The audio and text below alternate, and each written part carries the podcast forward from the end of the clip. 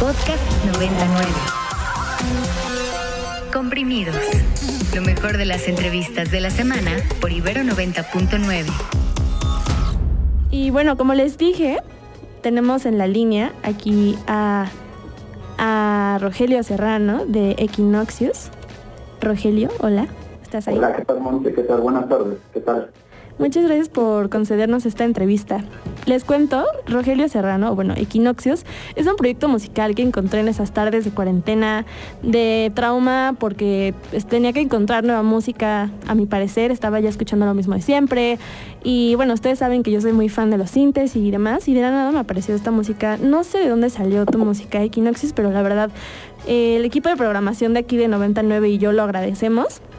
Así que vamos a empezar a platicar un poco más de tu proyecto, porque creo que es la primera vez que estás aquí, ¿no? En la estación. Sí, así es, de, de esta forma, pero sí es la primera vez. Qué chido. Pues cuéntanos más de tu proyecto. Ahorita vamos a Eh, escuchar una canción, pero cuéntanos más. Claro, bueno, pues este proyecto lo vengo desarrollando de ya más de cinco años. Estoy haciendo música bajo este nombre de Kinesius y bueno, pues he tratado de ir haciendo en cada, cada lanzamiento pues una propuesta pues digamos un poco distinta de cada álbum, ¿no? Y pues sí se enfoca sobre todo en los sintetizadores. Últimamente he estado trabajando con pues los sintetizadores de Eurorack, los modulares, y bueno, como te comenté antes, pues ha tenido desde una fase medio post-punk, eh, muy alineado al dark wave y todos estos géneros subterráneos, a yo creo que también unas partes más experimentales. Y creo que al final de cuentas, pues sí, ha, ha ido una variación, ¿no? Se ha estado pues quedando, pues, estableciendo algo muy estático, ¿no? Qué chido. Oye, se me hace súper interesante cómo empezó este proyecto, porque la verdad cuando lo escuché me sonó como algo muy inspirado en Kraftwerk, pero también en estas zonas más oscuras que dices tú. Y me da curiosidad cómo empezó este proyecto, o, o si nos puedes contar más como de tu historia de vida. O sea, cómo es que Rogelio se acerca a los sintes y dice, aquí me voy a clavar y aquí me voy a quedar. Bueno, pues esta historia de los, de los sintetizadores pues empezó cuando tenía 13, 14 años. Y pues uno de los primeros discos de música electrónica que escuché fue de James ya que se llama Equinox. De hecho, por eso el nombre de Equinox es Equinox. Y pues en la parte trasera de- del disco venía una lista con mm, eh, pues era una lista de sintetizadores pues que yo no sabía qué, qué eran las cosas, ¿no? Y aparte de la música que escuchaba pues era totalmente fuera de este mundo en ese sentido, ¿no? Entonces pues empecé a investigar de qué se trataban mis instrumentos y posteriormente pues ahí empecé, yo creo como la gran mayoría de, músicos que son fanáticos de los sintetizadores, pues con un teclado muy básico, ¿no? Y, bueno, posteriormente pues también tomé ahí un- unas clases de piano, de formación musical muy básica, que a fin de cuentas pues, eh, pues traté de, de hacerlo a un lado y fui más por los sintes, ¿no? Después ya empecé a buscar sintetizadores, a comprar, a cambiar, a buscar en, el mercado de estudios. Bueno, pues así fue la situación de, los sintetizadores. Y con respecto a este proyecto de Equinoxius, pues yo creo que aquí en México estos géneros del minimal synth, eh, no tenían pues una atención muy muy relevante en los años 2011 entonces fue como pues hubo todavía un recargo de todos estos géneros y algunas disqueras sobre todo de Estados Unidos empezaron pues a, hacer compilaciones en vinilo de estos artistas que pues son súper desconocidos no o sea nada comerciales que sus releases son muy limitados sobre todo en cassette. Y bueno pues la llegada también del internet, de, de YouTube y todas estas plataformas, los blogs, ¿no? También, entonces ayudaron a que se pudiera uno acercar. Entonces, pues de ahí empezó toda esta movida de, hacer un proyecto pues, con este tipo de sonido de bandas de los 80, ¿no? Underground. Y pues hasta la fecha ha sido así. Aunque ahora ya tienen mayor apreciación, ya hay muchísimas más bandas aquí en la Ciudad de México y bueno, también otras partes del país que están haciendo este tipo de música. Sí, de hecho sí como que hay un resur- resurgimiento de lo dark.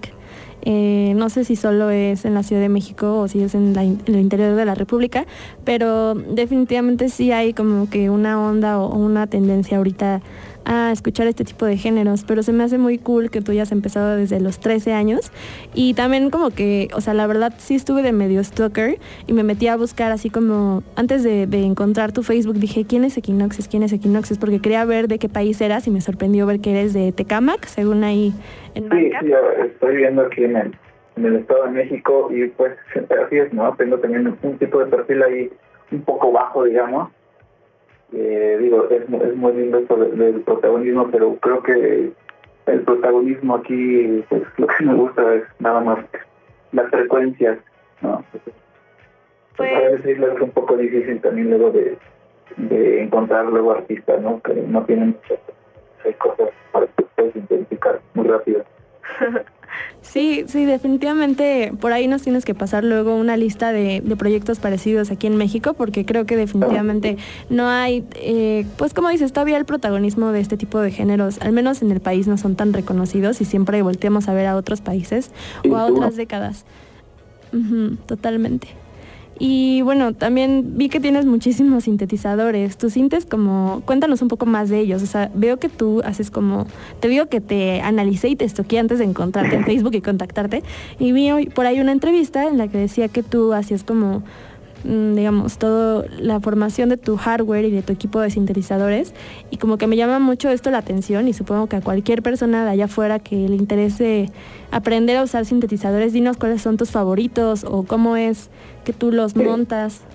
Bueno, esto de, tener muchos sintetizadores pues ya es demasiado este, ya subjetiva, ¿no? Pero como voy cambiando de, de setup en cada disco, cosas que quiero hacer, pues cambio, llega un momento en que puedo tener muchos sintetizadores otros en donde puedo tener uno solo y pues es eso, es como un, un proceso de ir cambiando, intercambiando, comprando y vendiendo, pues son, son herramientas, ¿no? Pero digamos que sí, en un inicio empecé con sintetizadores Roland eh, de los 80 que pues veía la mayoría de los músicos que me gustan los proyectos pues tenían esos sintetizadores, ¿no?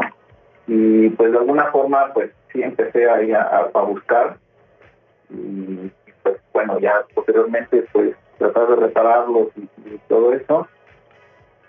Pero sí, o sea, en ese aspecto de los sintetizadores, yo creo que mi, mi línea favorita de sintetizadores son los Roland. Sobre todo tenía una línea de SH, por ejemplo el S1, el S2, eh, tenía el S09, o sea, las cajas de ritmo también clásicas, ¿no? El y bueno, secuenciadores muy primitivos. Y esto era muy, pues muy tedioso para hacer un live set, ¿no? A veces cuando tuve que salir del país con casi cinco sintetizadores ahí en las maletas, entonces era, era muy absurdo, ¿no? Entonces, pues sí, me, me cambié al mundo del Eurorack, que es más fácil poder transportarlos y bueno, también tiene sus pros contras, ¿no? También hay ahí como que a veces nos dicen que son mejor que, que los vintage, los sintetizadores viejos. Pero sí tiene muchos beneficios, ¿no? Un sintetizador modular puede propiciarte pues una textura, una calidad sonora increíble que puedes hacer a comparación de un sintetizador viejo obsoleto. Claro. Y, pues, eso es un poco de los Y sobre esto, pues sí he estado dando talleres tengo la oportunidad de dar talleres en, Perú, estuve dando dos ocasiones y pues aquí también en México compartir también un poco de los conocimientos que, tengo a gente que está interesada. De hecho también si, lo que nos escuchan tienen pues, interés, aunque no sepan nada, pues sí, estaría bueno que si pudieran contactarme y pues podríamos salir, ver en qué, qué puede salir para que aprendan un poco de esto. Está súper chido lo que dices porque creo que yo me voy a apuntar como tu alumna en algún momento de la vida. Sobre todo porque me encantó tu, tu música, que de hecho ahorita la vamos a escuchar y vamos a regresar todavía unos minutos más de entrevista antes de despedirnos. Pero de una vez, este, venos contando en dónde te pueden contactar, justo para escuchar tu música en diferentes plataformas, pero también para esto de los talleres que yo no sabía. Entonces, tú date y danos todas tus, tus líneas de comunicación. Ok, bueno, pues me pueden encontrar en todas las plataformas digitales, ya no las menciono en lista, pero están en todas, eh, como Equinoxius, es Equinoxios. Y bueno, yo creo que la plataforma musical aquí sin hacer eh, pues, promoción es este Bandcamp, ahí me pueden encontrar, de hecho tengo la mayoría de mis discos están ahí. Eh, bueno, yo creo que toda mi discografía está concentrada ahí en Bandcamp. Me pueden escribir pues a Facebook, Equinoxius también. Pueden enviarme pues, ahí un mensaje y nos podemos poner poner de acuerdo sobre eso. Rogelio que nos contaba, bueno, por cierto que es un proyecto de la Ciudad de México. Yo la verdad no sabía, cuando lo escuché dije, ay, es uno de estos alemanes underground. Y no, es directamente desde Estado de México. Entonces, eh, bueno, nos platicaba también que da talleres para cualquier interesado en aprender sobre sintes. Y bueno, les comparto aquí en mi Twitter, que es arroba su Twitter, y su Facebook para que lo contacten cualquier cosa. Sí, bueno, también, perdón, cabe mencionar que los talleres se imparten en la Ciudad de México. Bueno, y con todo este lío eh, pre-apocalíptico, yo diría ya apocalíptico, eh, pues bueno, también estaremos viendo pues formas también de hacer este los talleres en online, ¿no? También.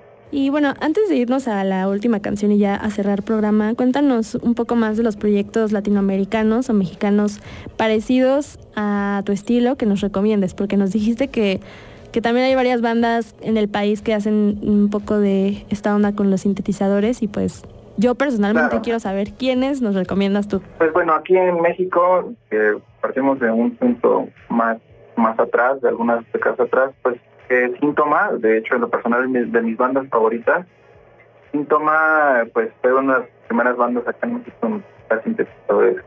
De hecho, algunos videos por ahí que están en, YouTube, pues equipamiento por cajas de ritmo y todo. Entonces, yo creo que unos proyectos de los 60, por más.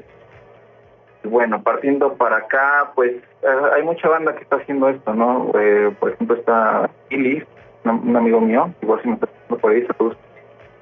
Ilis, eh, están otras personas ahí eh, en, la movida, eh, pero digamos, si queremos enfocarnos más a esto del, del minimal scene, pues no se podría hacer eh, Carlos, por ejemplo, El Loco y la Navaja, Obsolenia, que son como que de las bandas que ahí siguen un poco más fieles al, al movimiento esto con los sintes, ¿no?